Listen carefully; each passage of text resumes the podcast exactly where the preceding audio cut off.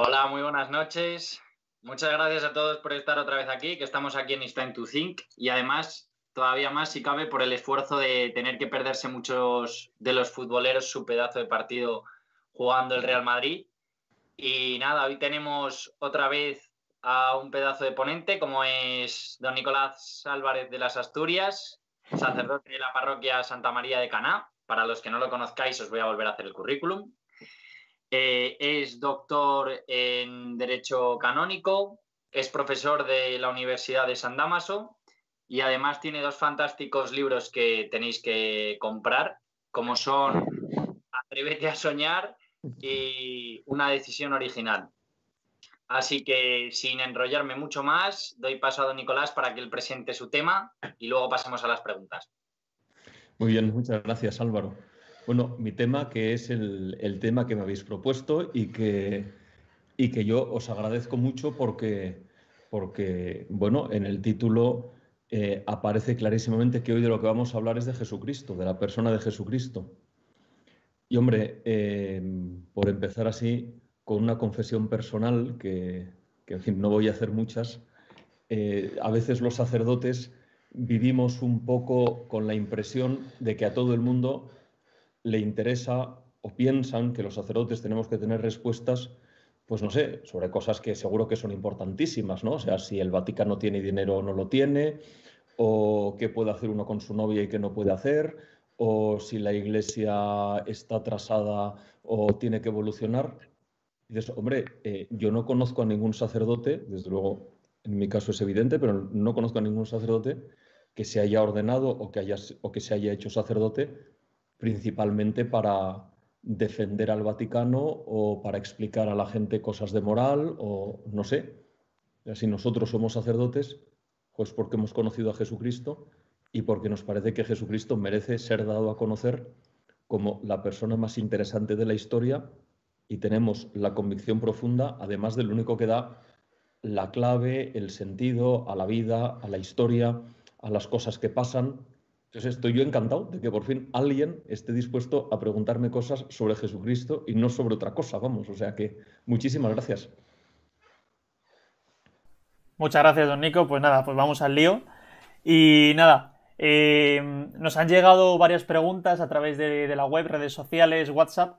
Eh, entonces, bueno, hemos preparado la reunión y lo vamos a dividir en tres bloques, ¿vale? El primero va a ser ¿Fue Jesús Dios? El segundo será ¿Fue Jesús coherente? Y el tercero fue Jesús libre. Entonces, nada, vamos a por el primer bloque, eh, don Nico, y es eh, que es de fue Jesús Dios. Nadie duda que Jesús existió. Hay muchas evidencias históricas. Sin embargo, mucha gente duda que fuese Dios. ¿Cómo lo razonaría? Vale. Eh, bien, la pregunta está muy bien planteada y esa es efectivamente la realidad. O sea, negar la existencia histórica de un personaje llamado Jesús de Nazaret es absolutamente imposible. Afirmar que ese Jesús de Nazaret que existió eh, eh, fue efectivamente el Hijo de Dios es algo que los cristianos creemos y que el resto de la humanidad sencillamente no cree. Entonces, efectivamente, la gran cuestión es en qué se basa esa fe de los cristianos. Y yo aquí quería empezar sencillamente eh, haciendo una invitación a, bueno, a todos los que lo estéis escuchando, porque os interesa este tema, de hacer la prueba de leer un evangelio, uno de los cuatro evangelios, todo seguido. Por ejemplo, el más corto, el más corto, digo, para no meternos aquí en líos, el Evangelio de San Marcos, que además dicen que es el más antiguo de todos. Si uno abre el Evangelio de San Marcos por el capítulo 1, lo primero que se lee es Evangelio de Jesucristo, Hijo de Dios. O sea, ese San Marcos que escribe el libro lo escribe convencido que lo que está contando es la historia de alguien que es el Hijo de Dios. Si no, no lo hubiese escrito. No le hubiese parecido interesante el personaje. Y si uno va leyendo el Evangelio de San Marcos, se puede dar cuenta de dos cosas. Una, de que Jesús hace y dice cosas extraordinarias y mucha gente lo ve. Y segunda, que esas cosas extraordinarias y esas palabras preciosas que dice no producen eh, inicialmente en sus seguidores la impresión de que es el Hijo de Dios. Para ellos llegar a la conclusión de que, son de que es el Hijo de Dios, Jesús tiene que ir convenciéndoles. En el Evangelio se lee no solo la vida de Jesús, la vida de Jesús, sino también el modo en el que los que lo conocieron se van convenciendo de que es el Hijo de Dios. Y eso es una cosa preciosa. O sea, es una, nosotros creemos que Jesucristo es el Hijo de Dios porque muchas personas que vivieron con Él y que inicialmente ni lo soñaban, solo pudieron aclararse y entender quién era esa persona si era Dios. Primera cosa que vale la pena darse cuenta. En los evangelios se narra un proceso de fascinación o de, de convicción, de convencimiento de una serie de personas que pensaban otra cosa.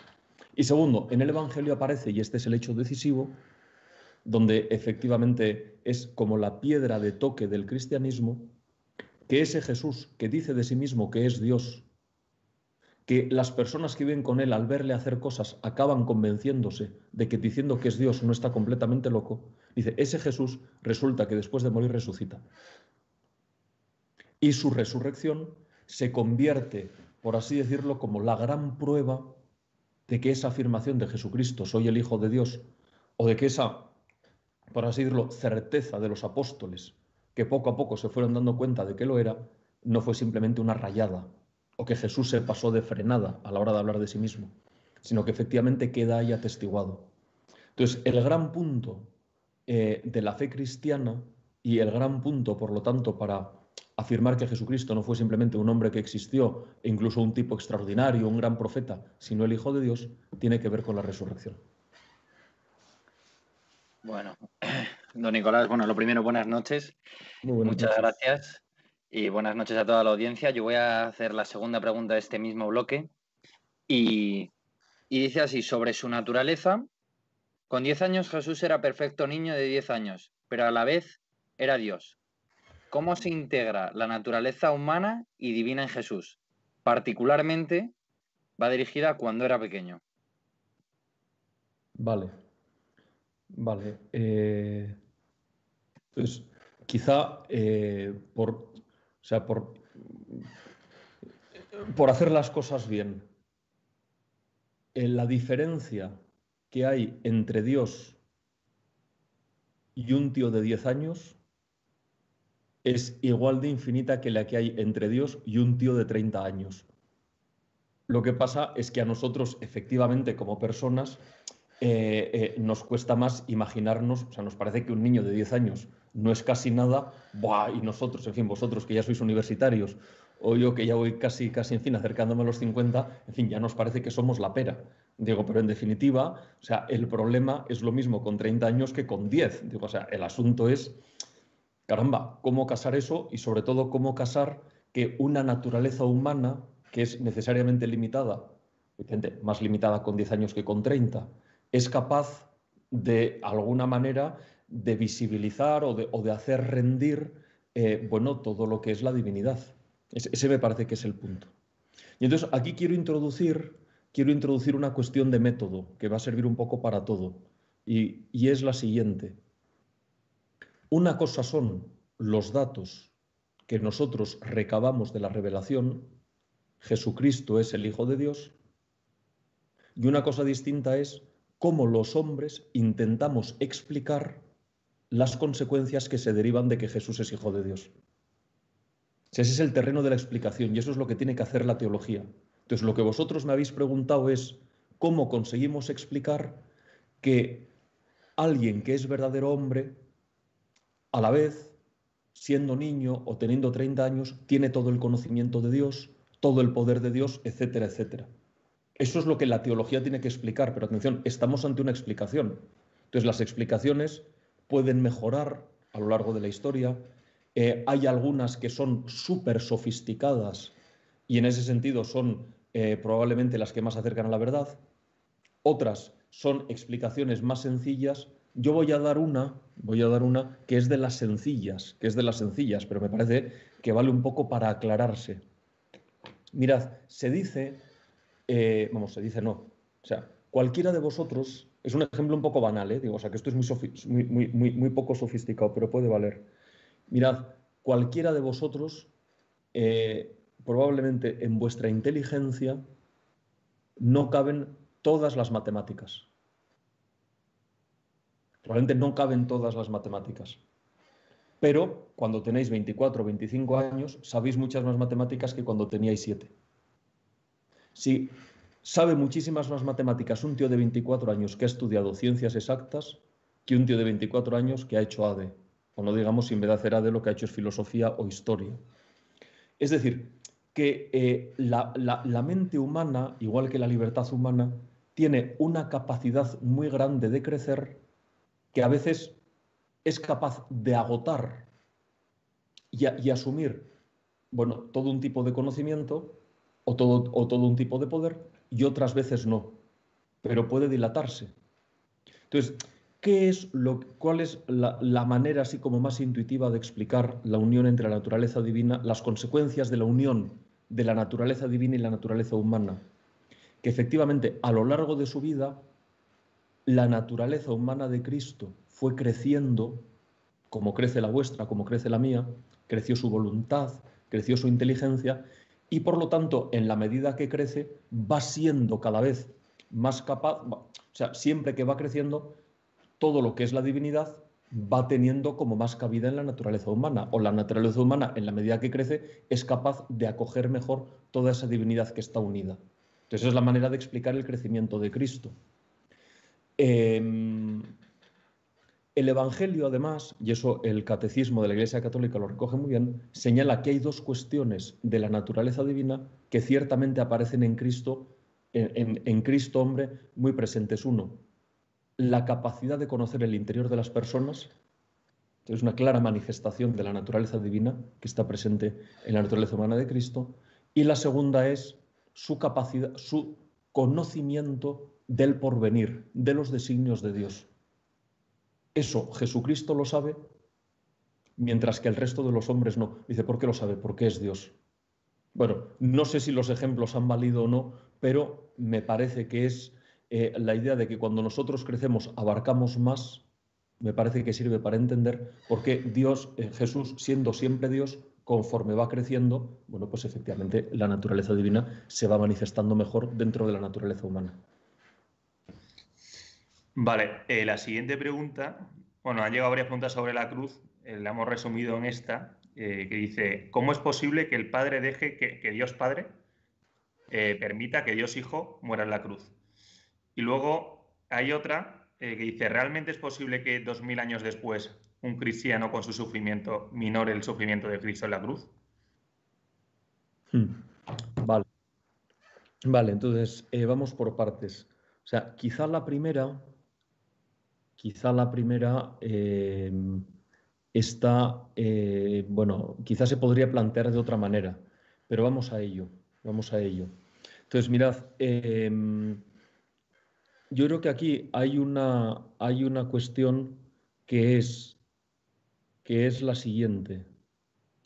Eh, Dios quiso desde el principio de la creación ser padre de todos los hombres.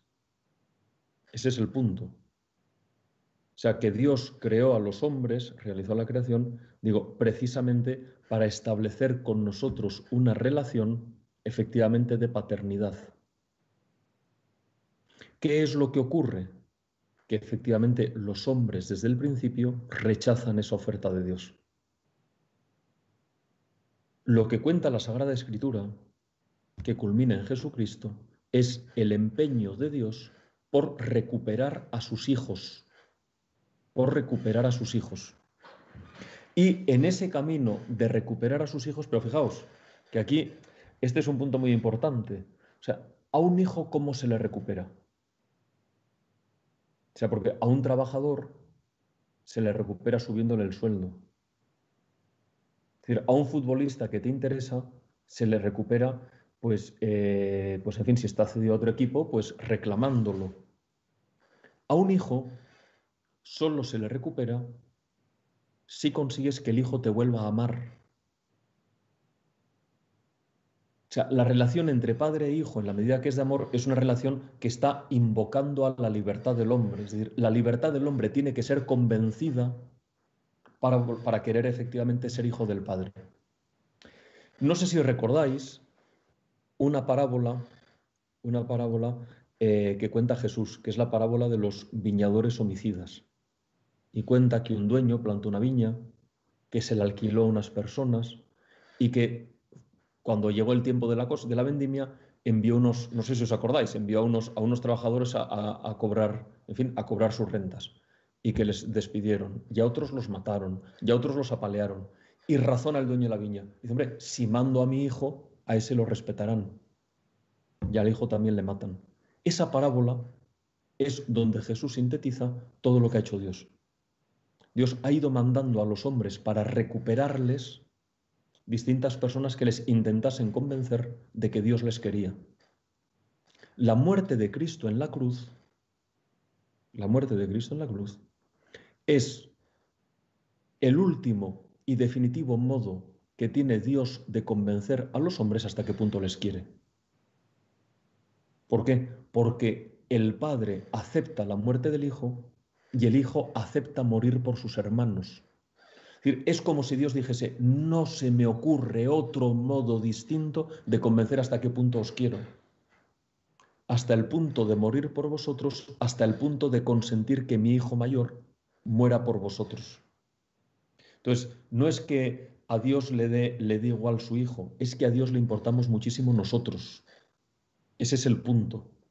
Y si nosotros, y, eso que parece una afirmación muy teórica, eh, Dios dice que le importamos, pero hay que ver cómo está el mundo, hay que ver el sufrimiento. La respuesta de Jesús es, de Dios es, oye, mira a mi hijo en la cruz. Ahí tienes la medida de hasta qué punto, hasta qué punto vosotros me importáis, hasta qué punto los hombres me importan. Por eso la cruz no es una manifestación de la crueldad del Padre, ni es una manifestación de la debilidad del Hijo. Es sencillamente la gran expresión del amor del Padre y del Hijo por todos los hombres. Y por eso Jesucristo convence. Y por eso Dios convence, porque es un Dios que es capaz de dar la vida por los que de otra manera no terminamos de convencernos de hasta qué punto nos quiere. Entonces, eso me parece que es el modo de, entender la cruz. O sea, lo otro es como repartir culpas. O sea, me parece que no, hace justicia a lo que Dios explica en la Biblia. Bien, y eh, respecto a lo segundo, respecto a lo segundo, vamos a ver. O sea, que, que, nosotros podamos de alguna manera disminuir el sufrimiento de Cristo, eso me parece, o sea, me parece que lo que se quiere decir con esa frase, parece que lo que se quiere decir con esa frase es que en definitiva a Dios nuestro Señor le consuela mucho, le alivia su sufrimiento, el saber, o sea, el percibir, bueno, que tiene fruto. O sea, que tiene fruto. O sea, a Dios. Y entonces, ¿qué es lo que eh, eh, se explica normalmente? Que efectivamente en el momento de la muerte de Jesús en la cruz, no solo le consoló la presencia de la Virgen María y la presencia de las santas mujeres y la presencia de San Juan, sino que le consoló también la certeza que él tenía de que muchas personas que vendrían después por su muerte en la cruz amarían a Dios, se esforzarían por estar junto a Él, llevarían una vida eh, buscando la santidad, se preocuparían de los demás es en definitiva la certeza mientras está en el momento de la muerte de que efectivamente muchísimas personas están, eh, bueno, pues, o sea, se van a beneficiar y van a entender efectivamente ese signo de amor. Me parece que eso es lo que, bueno, de alguna manera se puede, se puede entender. No sé si eso es lo que, lo que preguntaban exactamente, pero eso es lo que me parece que se puede responder. Vale. Bueno, don Nico, la siguiente y última pregunta de este bloque dice, sobre la resurrección, ¿hay una evidencia real de que Cristo resucitó o es un acto de fe nuestro? ¿El acto de la resurrección es propio de Cristo o es el Padre quien llama al Hijo a la vida? Facilita. Uy, vale, vale, vale. De, nuevo aquí varias preguntas en una.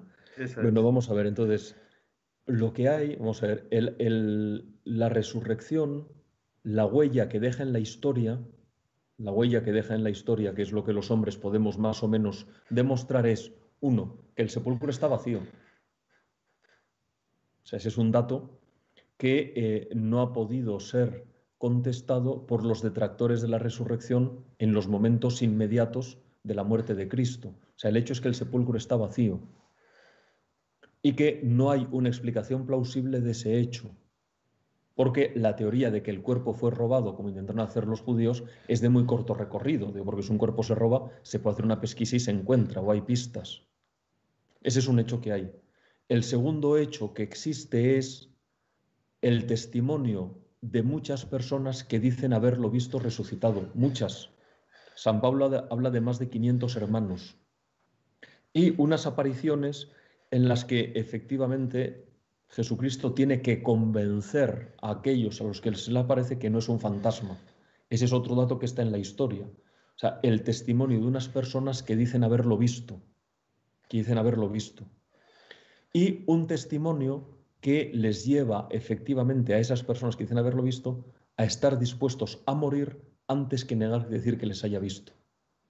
Entonces, esa es la evidencia que hay en la historia. Un sepulcro vacío, personas que dicen haberlo visto, muchos, y que además están dispuestos a morir por ello. Evidentemente, a la vez por eso la resurrección existe un acto de fe, porque el cuerpo resucitado de Jesucristo no está entre nosotros. Es decir, está ya sentado a la derecha de Dios y nadie vio el momento de la resurrección. Y es un hecho tan único e irrepetible que al no haber experiencias similares, bueno, pues por así decirlo, se escapa de nuestra comprobación. Pero la evidencia, el rastro que deja en la historia es de una enorme credibilidad. Por eso la fe en la resurrección es fe, pero es una fe razonable como toda la fe cristiana. Y respecto a la resurrección, la expresión que utiliza San Pablo es Dios resucitó a su Hijo de entre los muertos. ¿Qué es lo que se quiere decir con esa expresión? Que la resurrección es un acto que solo compete a Dios y que en la expresión de San Pablo se le atribuye al Padre. Lo que está clarísimo es que la resurrección no puede ser obra humana, sino que exige una intervención divina que transforma por completo la naturaleza del hombre, convirtiéndola en carne glorificada, en cuerpo glorioso. Vale, don Nico, pues cambiamos de bloque. Eh, el primer bloque recuerdo que ha sido ¿Fue Jesús Dios? ¿Vale? una vez que sabemos que Jesús efectivamente fue Dios, vamos al segundo bloque que es ¿Fue Jesús coherente? Entonces, vamos a plantear, eh, más que preguntas, eh, son quizás pasajes del Evangelio que a la gente le choca mucho, bueno, a la gente y a, nosotros mismos. Eh, concretamente vamos a plantear solo cuatro. Y este primero es Mateo 8:22, que nos ha llegado, dice, un discípulo le dice, bueno, cuando un discípulo le dice a Jesús, Señor, permíteme que primero vaya a enterrar a mi padre, porque el Señor le, llama al discípulo para que se vaya con él. Y entonces el, el discípulo responde, Señor, permíteme que primero vaya a enterrar a mi padre. Ante esto Jesús le dice, sígueme, deja que los muertos entierren a sus muertos. Entonces preguntan cómo se relaciona esto con el amor al prójimo. Muy bien, vale, fenomenal. Entonces, eh, antes de responder a esta y a las siguientes preguntas, eh, me parece, o sea, que ahora voy a intentar, vamos, que es muy bueno, perdón, me parece que es muy bueno cuando uno lee el Evangelio darse cuenta joder, que hay cosas que chocan un montón. Y que de nuevo la actitud del cristiano inicial tiene que ser intentar comprenderlas, no intentar domesticarlas. O sea que Jesucristo en su época levantó ampollas, porque efectivamente Dios cuando habla a los hombres levanta ampollas, porque propone cosas que son muchas veces sencillamente nos sacan de nuestra comodidad o nos obligan a pensar de una manera distinta. Entonces, me gusta mucho eh, esta sección porque efectivamente, lo que, por lo menos esta pregunta lo que pone manifiesto es que el que, haya hecho esa pregunta es un tío que ha leído el Evangelio y ha dicho, caray, caray, o sea, ¿cómo se le ocurre decir esto? Bien, entonces, el caso concreto de esta pregunta es, hay un momento, ese pasaje, eh, si no recuerdo mal, hay tres personas que se acercan a Jesús y las tres le dicen que le quieren seguir y Jesús a los tres les da unas respuestas en definitiva, que les desaniman, o sea, porque esos tres se van y, no vuelven a aparecer. Las tres respuestas están muy en relación, lo que pasa es que nosotros de eso normalmente no tenemos ni idea, o sea, Jesús en su modo de, responder a esos está jugando con que los que le preguntan conocen el Antiguo Testamento. O sea, porque un judío conoce el Antiguo Testamento, en aquella época conocía el Antiguo Testamento. Y sabía, sabía que los profetas, los profetas admitían seguidores. Por ejemplo, el profeta Eliseo, perdón, el profeta Elías admite como seguidor al profeta Eliseo. Y cuando Eliseo le dice a Elías, te seguiré, pero déjame primero despedirme de mis padres. Y le dice Elías, ¿quién te lo impide? ¿Quién te lo impide? Vete y efectivamente Elías espera un ratito mientras Eliseo, en fin, organiza una comida, eh, en fin, que le dio un rato de tiempo porque tuvo que matar unos bueyes y asarlos, y hace una comida, se despide de todos y luego ya se va con Eliseo. ¿Qué es lo que está indicando Jesús con esto? Joder, que él es más que un profeta. Sea, que si alguien quiere seguirle, no le basta tomarle como un profeta, ni siquiera como Elías. Le está diciendo, oye, si tú quieres seguirme, sé, sé consciente que lo mío es mucho más serio, que te va a exigir una entrega muchísimo mayor. Y lo hace haciendo referencias a pasajes del Antiguo Testamento. O sea, ahí no está diciendo tus padres que se pudran. Lo que está diciéndoles, si tú me sigues, sé consciente que el cuarto mandamiento es el cuarto y amar a Dios con todo el corazón es el primero. Es sencillamente eso lo que está haciendo. Poner de manifiesto que seguir a Dios, seguirle a Él es seguir a Dios. Y seguir a Dios es estar por encima del resto de los mandamientos. Genial. Muchísimas gracias. La siguiente es otro pasaje que empieza así. En verdad os digo, lo que no hicisteis con los más pequeños, tampoco lo hicisteis conmigo. Y estos irán al castigo eterno y los, justos a la vida eterna. La pregunta es, ¿dónde aparece la misericordia de Dios? ¿En estos pasajes o en muchos otros que habla de, arrebatar, condenar, vencer? Vale. Entonces, mirad, eh, nosotros cuando, cuando pensamos en Dios o cuando pensamos en la misericordia de Dios, tendemos a eh, situarla eh, en el último instante. O ¿cómo es posible que hablemos de un Dios misericordioso si en un momento, en un momento concreto condena a una persona al infierno o deja que una persona se condene al infierno para ser más preciso? ¿Dónde está su misericordia? La respuesta está, en todo lo de antes de entrada en todo lo de antes. Digo, porque la misericordia de Dios está en que ha muerto en la cruz, la misericordia de Dios está en que ha instituido el sacramento del bautismo, la misericordia de Dios es que ha instituido el sacramento de la, de la, penitencia, la misericordia de Dios es que mientras estamos en esta tierra nos envía un montón de personas para que efectivamente nos ayuden, la misericordia de Dios está en que nos da multitud de oportunidades, o sea, la misericordia de Dios, ¿dónde para? Es decir, ¿dónde termina la misericordia de Dios? Allí donde la libertad del hombre no le deja entrar. Ese es el punto. Entonces, cuando Jesús habla y una y otra vez del infierno, que un tipo lo contó y no sé si dijo que en el, en el, Nuevo Testamento, en los Evangelios aparece 42 veces Jesús hablando del infierno, o sea que es un tema del que habla mucho. O sea, cuando Jesús habla del infierno, de lo que habla es de que su misericordia y la misericordia del Padre solo terminan allí donde la libertad del hombre no les deja entrar. Pero que de la misma manera que a lo largo de toda la historia, volvemos a la parábola de los, eh, de los viñadores, a lo largo de toda la historia ha ido mandando a uno y a otro y a otro y hasta a su propio hijo, y, y el hijo ha muerto para manifestar su amor, de la misma manera en la historia de cada hombre, Dios no deja una y otra vez de llamar a su puerta. Esa es la misericordia de Dios.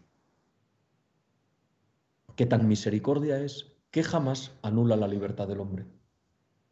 Porque si no, la misericordia de Dios sería una misericordia, perdonadme, totalitaria, que para imponer su programa anularía la libertad del hombre. Estaría por encima el programa de Dios que la libertad del hombre. Sería un Dios totalitario.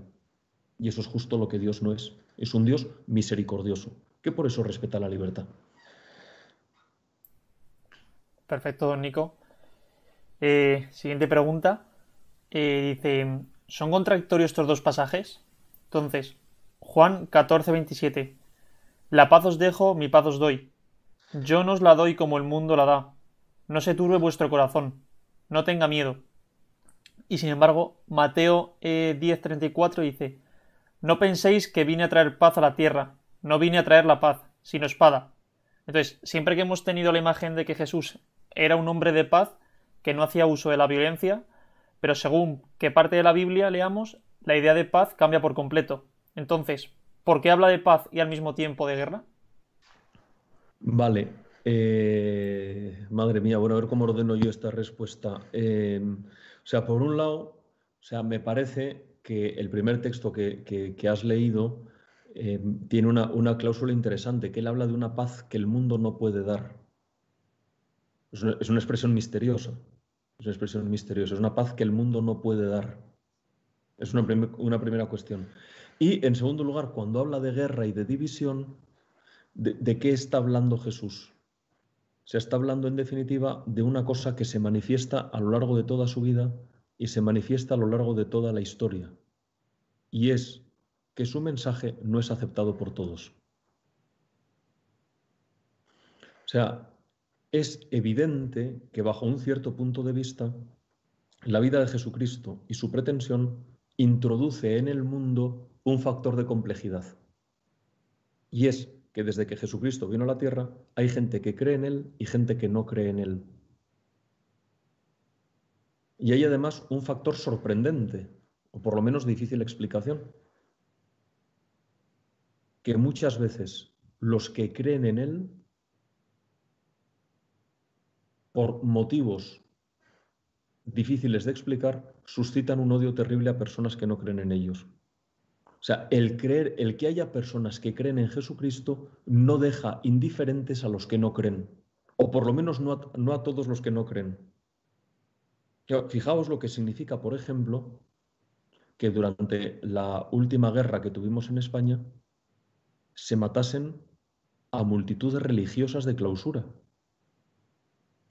Que no tuvieron la más mínima posibilidad de molestar a nadie. Pero si están detrás de una reja, tú puedes molestar a nadie a multitud de religiosas dedicadas a obras de caridad, que más que molestar servían. por no hablar de los sacerdotes, uno dice, no, es que los sacerdotes embaucaban. Vamos a dejar de lado los sacerdotes, que además, en fin, procuramos no embaucar honradamente. O sea, ¿cómo es posible que a lo largo de la historia, efectivamente, los creyentes, o sea, que haya gente que quiera dedicarse pacíficamente a Jesucristo, suscite tanto odio? No es el momento de explicarlo, por lo menos no me lo habéis preguntado.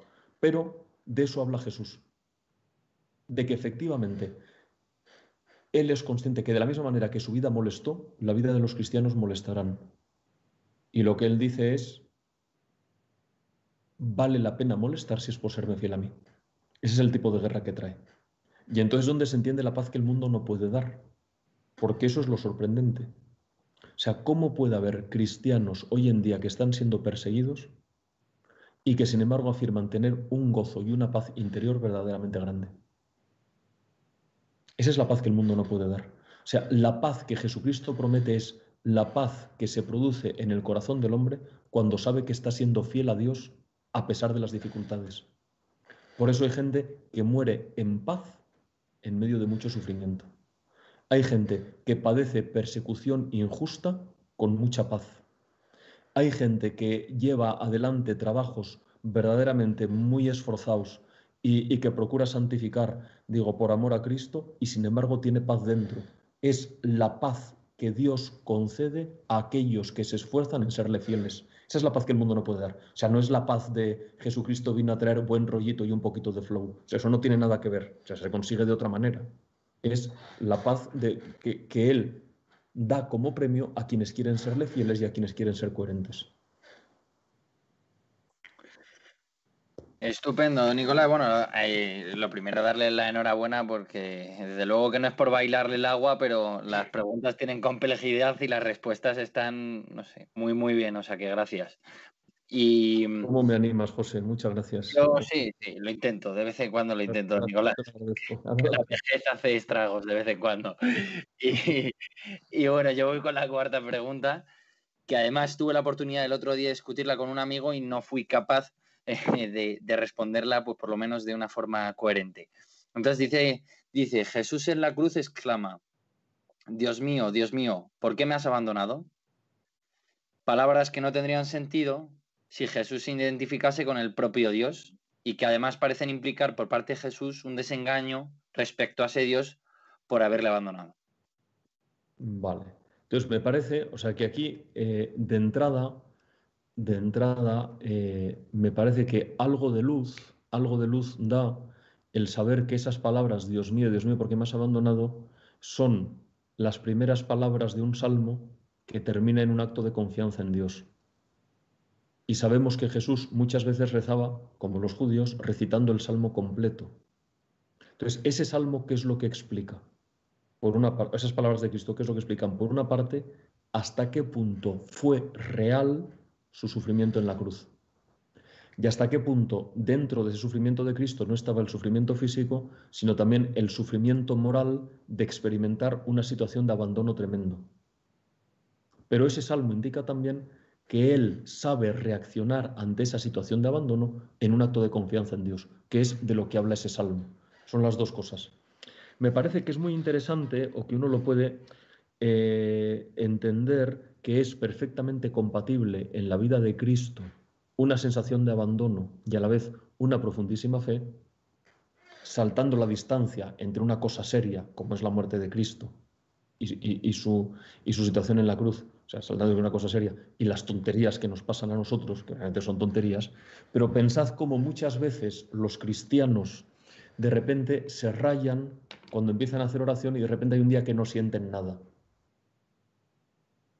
Y ya piensan que como no sienten nada es que Dios les ha abandonado. Y dice, pero, ¿pues ¿de verdad te lo crees que Dios te ha abandonado?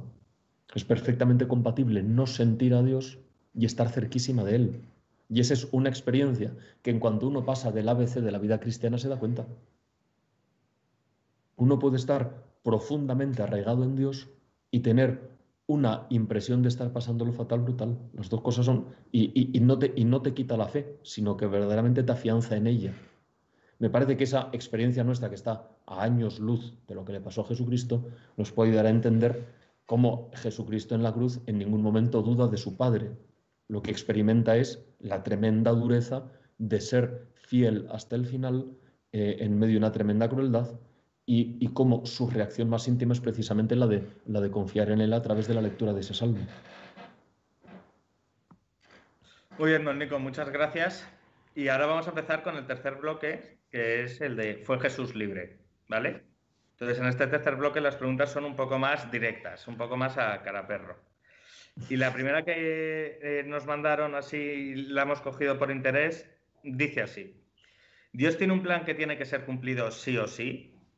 ¿Cómo traslada este plan? ¿Y puede cambiar de opinión? Y nos pone un ejemplo que es eh, en las bodas de Caná, que Jesús convierte el agua en vino, pero no porque se lo diga Dios, sino porque se lo dice la Virgen. Entonces, eh, con este pasaje... mira, tú tienes dos posibilidades para aclararte con Dios. O sea, la primera es ir a cómo Dios se explica a sí mismo en la Sagrada Escritura. Y entonces en la Sagrada Escritura Dios se explica como alguien que se arrepiente, como alguien que se enfada, como alguien que perdona, como alguien que cambia de opinión, como alguien que está continuamente reconfigurando sus planes para darle al hombre oportunidades. Así es como Dios se presenta a sí mismo. Y luego tú puedes cogerte a los filósofos que efectivamente dicen, si Dios es Dios, tiene que ser impasible. Si Dios es Dios, eh, tiene que saberlo todo y por lo tanto nada puede cambiar. Si Dios es Dios, entonces eh, sencillamente es una especie de ser supremo eh, al que el modo de relacionarse con nosotros es súper confuso.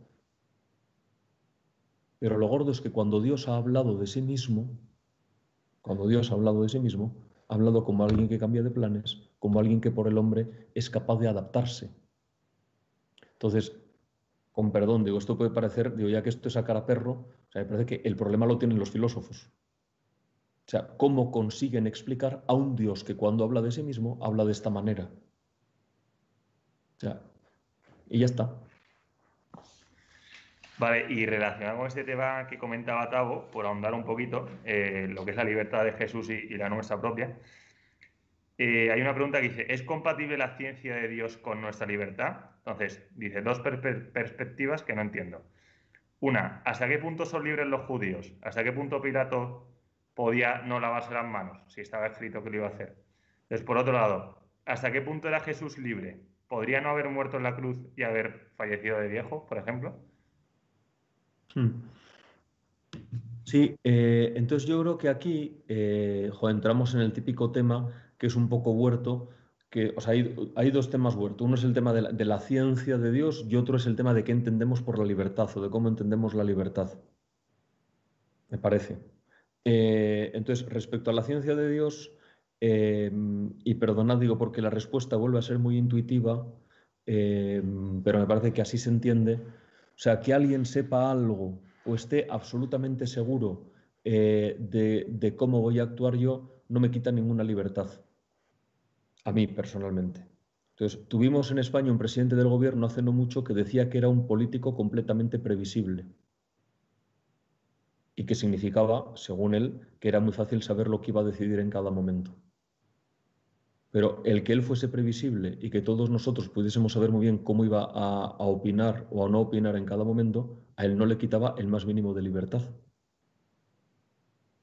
Vuestros padres que os conocen muy bien pueden estar absolutamente seguros eh, de que por mucho que les digáis que mañana sí que sí eh, nos vamos a levantar en hora de la cama, no os vais a levantar. Pero eso no os quita nada de la libertad o de falta de libertad. Si no os levantáis no es porque vuestra madre lo sepa, sino porque sois unos vagos de narices. O sea, ya está. Entonces, me parece que el que alguien sepa con absoluta certeza cómo vamos a actuar, a mí no me quita ninguna libertad. O sea, mejor para él si lo sabe, o peor para mí, pero mi libertad va por otro lado. Eso me parece que es que es muy bueno aclararse porque si no, eh, como dudemos de lo evidente, que es que nosotros somos libres, estamos apañados. Y en segundo lugar, me parece que, eh, que la gran cuestión es que nosotros muchas veces eh, tendemos a entender la libertad principalmente, principalmente como capacidad de elegir. Entonces, tened cuidado eh, bueno, en concreto, los tres que tengo ahora mismo delante en la pantalla, bueno, los, todos, o sea, todos los que me estáis entrevistando tenéis novia, todos. Entonces, os imagináis que, en fin, el que se va a casar ya mismo, que le quedan pocos meses, y de repente dice, es que si me caso, ya pierdo libertad. Voy a demostrar que soy libre diciendo que no me caso. Pues efectivamente, para demostrar que eres libre, te ibas a arruinar tu vida. Es decir, y lo que has demostrado es que tienes tal indecisión en tu interior que no has sido capaz de desarrollar libremente el proyecto en el que crees, que es el de casarte y fundar una familia para siempre.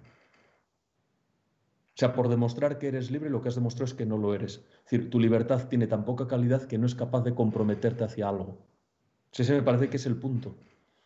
O sea, que la libertad de elección es la libertad con menos quilates de todas. La gran libertad es la libertad para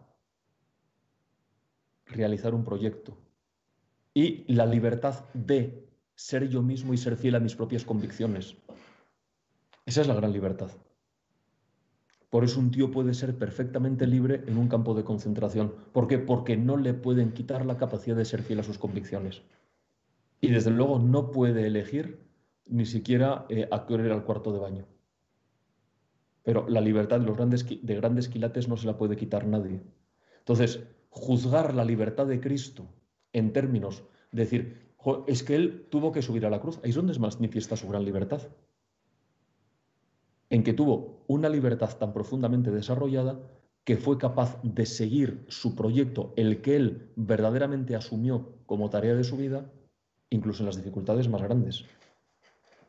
Es que mientras no entendamos la libertad así, sencillamente creemos que la libertad es para, vamos, para elegir si, si hoy como carne o pescado. Digo, pues que es una depresión. Genial. La siguiente es en relación de Jesús con Dios Padre y preguntan, ¿cómo sabía Jesús que Dios le hablaba? se dejaba llevar por los sentimientos y de cara a nuestra vida, Dios nos habla a través de los sentimientos, es decir, sabemos discernir si nos habla Dios o nos hablamos nosotros mismos. Bueno, vamos, o sea, hay, más mezclado 300 cosas, macho. O sea, eso es trampa. Vamos a ver. Vamos a ver, o sea, ¿cómo sabe, o sea, cómo sabe Dios, cómo sabe Jesús que le habla a Dios? Bueno, en primer lugar, porque la naturaleza humana y la naturaleza divina están unidas. O sea que mientras nosotros conocemos a Dios en la fe, mientras estemos en esta tierra, Jesús ve al Padre, ve al Padre. O sea, él lo conoce por la visión. O sea que en ese sentido no tiene nada que ver con nosotros. Segundo, pero eso es muy interesante, eh, los sentimientos de Jesús es evidente que los tiene. Y que esos sentimientos muchas veces están particularmente llenos del gozo del Espíritu Santo. Por ejemplo, cuando la samaritana le reconoce como hijo de Dios, como Mesías, se le quita el hambre. Lee el capítulo 4 de San Juan. Se le quita el hambre. Y de estar cansado está entusiasmado. ¿Por qué? Porque le ha llenado de ilusión que, la samaritana se convierta. Hay otros momentos en que el Evangelio dice, Jesús lleno de gozo del Espíritu Santo exclamó y se emociona. O sea, que los sentimientos de Cristo muchas veces eh, son sentimientos que le llevan a Dios o que expresan a Dios, es, es indudable. Entonces, ¿a nosotros Dios nos habla a través de los sentimientos? Claro. Entonces no hay ningún problema. Es más, es una gozada cuando Dios nos habla a través de nuestros sentimientos o cuando nuestros sentimientos de alguna manera conectan con Dios. Es la única manera en la que Dios nos habla, no. Dios también habla a nuestra voluntad, Dios también habla a nuestra inteligencia. ¿Y cómo distinguirlo? Eso yo lo expliqué en otra charla, macho, de las que os di. O sea, que tiene que ver con, con eh, cómo Dios pone luces en nuestra inteligencia, pone afectos, es decir, en nuestros sentimientos, y cómo efectivamente pone resoluciones o deseos eh, de cosas buenas en nuestra voluntad. Don Nico, me están pidiendo por aquí que corte, que es tarde, eh, pero creo que le voy a hacer una más. No sé cómo lo veis. Quizá tengan razón, ¿eh? Quizá tengan razón.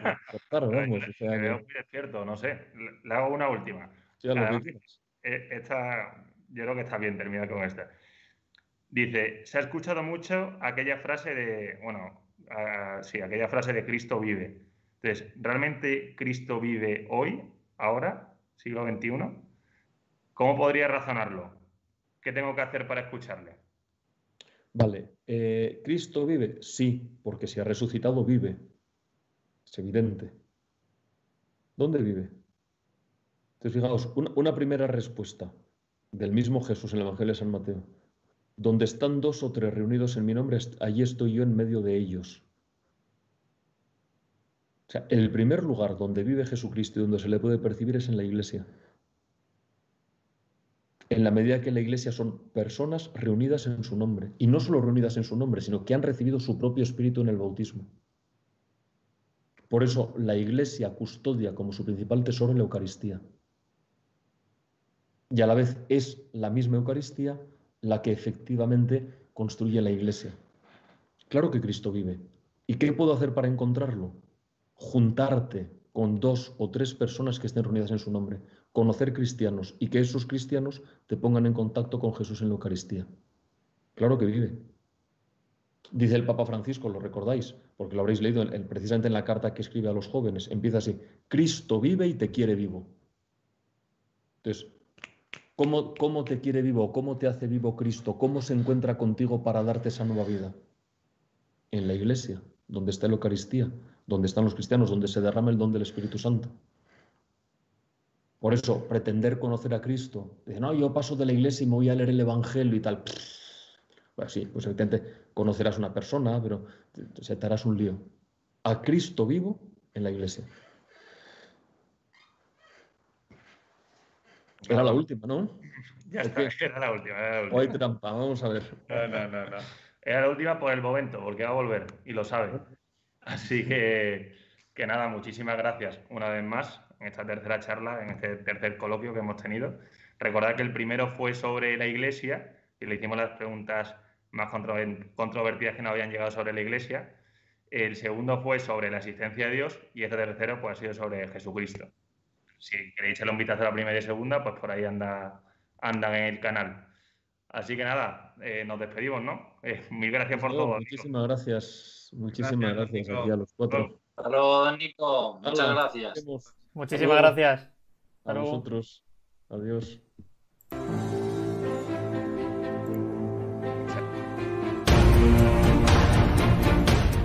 Buenas tardes, amigos y amigas de It's Time to Think. Así que nada, alcalde, cuando usted quiera, todo suyo.